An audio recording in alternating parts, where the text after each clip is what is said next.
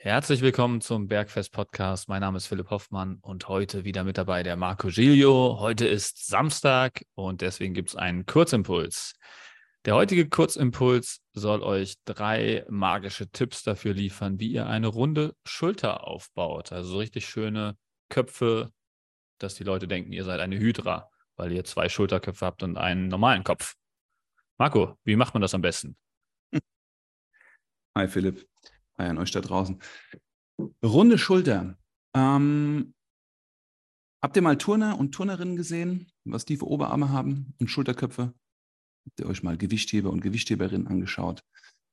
Viel über Kopfarbeit, viel ganze Bewegungen. Deshalb würde ich als Nummer eins Übung Variationen von über Kopfdrücken empfehlen. Also ob ihr mit der Langhantel aus dem Nacken die Stange nach oben drückt, ob ihr das im Sitzen, im Stehen macht oder ob ihr die Stange von vorne über Kopf drückt, komplett nach oben, dass die Arme parallel zueinander sind und komplett nach unten, dass ihr das Schlüsselbein oder den Nacken berührt.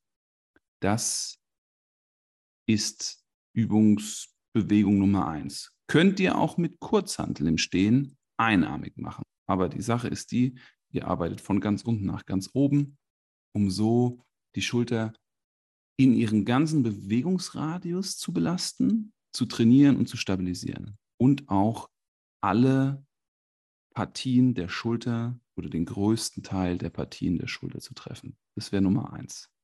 Ja, ich würde da noch so einen Klug Klugscheißer-Tipp anhängen, weil es gibt jetzt so eine schöne Studie, wo die Hebelarme von den unterschiedlichen Schulterköpfen betrachtet wurden. Ne? Und ähm, für eine runde Schulter ist vor allem der mittlere Teil der Schulter wichtig. Und also der mittlere Schulter gibt halt diesen, diesen Look nach außen, der das Kreuz breiter macht. Ne? Ähm, und der ist bei den meisten so ein bisschen verkümmert. Deswegen achten Bodybuilder da immer auch sehr stark drauf. Und dieser seitliche, mittlere Teil der Schulter, der wird vor allem mehr als der vordere Kopf äh, getroffen im Bereich von unter 120 Grad. Also 0 Grad wäre sozusagen, dein Arm liegt unten am Körper an. 120 Grad ist dann halt irgendwo, wenn du den Arm so nach oben hebst. Ne? Und äh, also knapp über 90 Grad. Mhm. Und das heißt, wir wollen ja diesen Bereich unter 100 Grad dann halt auch forcieren, damit wir mehr mittlere Schulter drin haben. Und um das hinzukriegen, macht man am besten sehr breites Langhantel Nackendrücken. Wenn man sehr breites Langhantel Nackendrücken macht, dann ist man im obersten Teil der Bewegung genau bei 100 Grad ungefähr von den Schultern. Und das heißt, dass man nur in diesem Bereich unter 100 Grad unterwegs ist. Und das heißt, dass man mehr mittlere Schulter trifft. Deswegen würde ich auf jeden Fall Langhantel, Nacken drücken mit einer sehr breiten Griffvariante bevorzugen, wenn es wirklich um diesen runden Look der Schultern geht und man Überkopfdrücken einbauen möchte dafür. Good point. Zweiter Punkt, Philipp.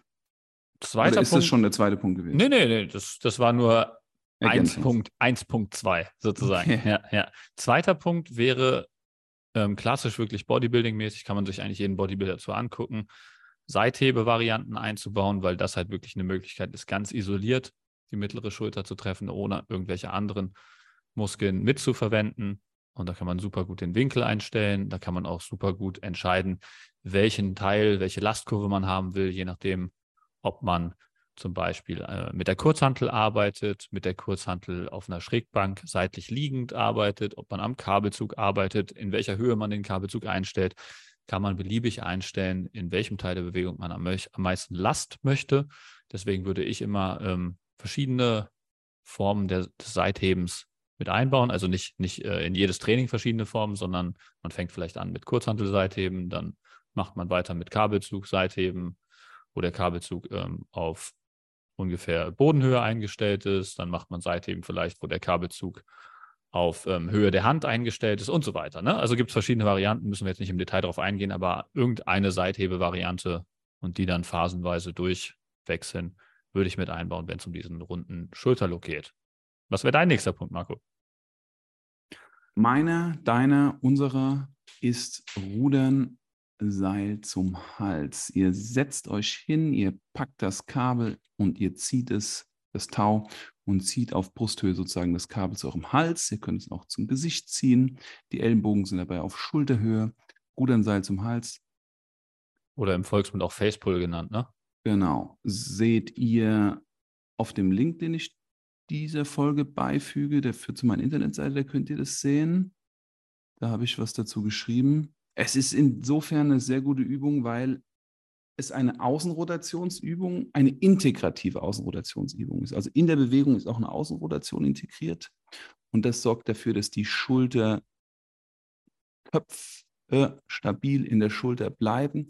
Es trainiert auch den hinteren Anteil der Schulter und den ganzen mittleren Rücken. Und es bereitet euch für ein weiteres Schultertraining vor.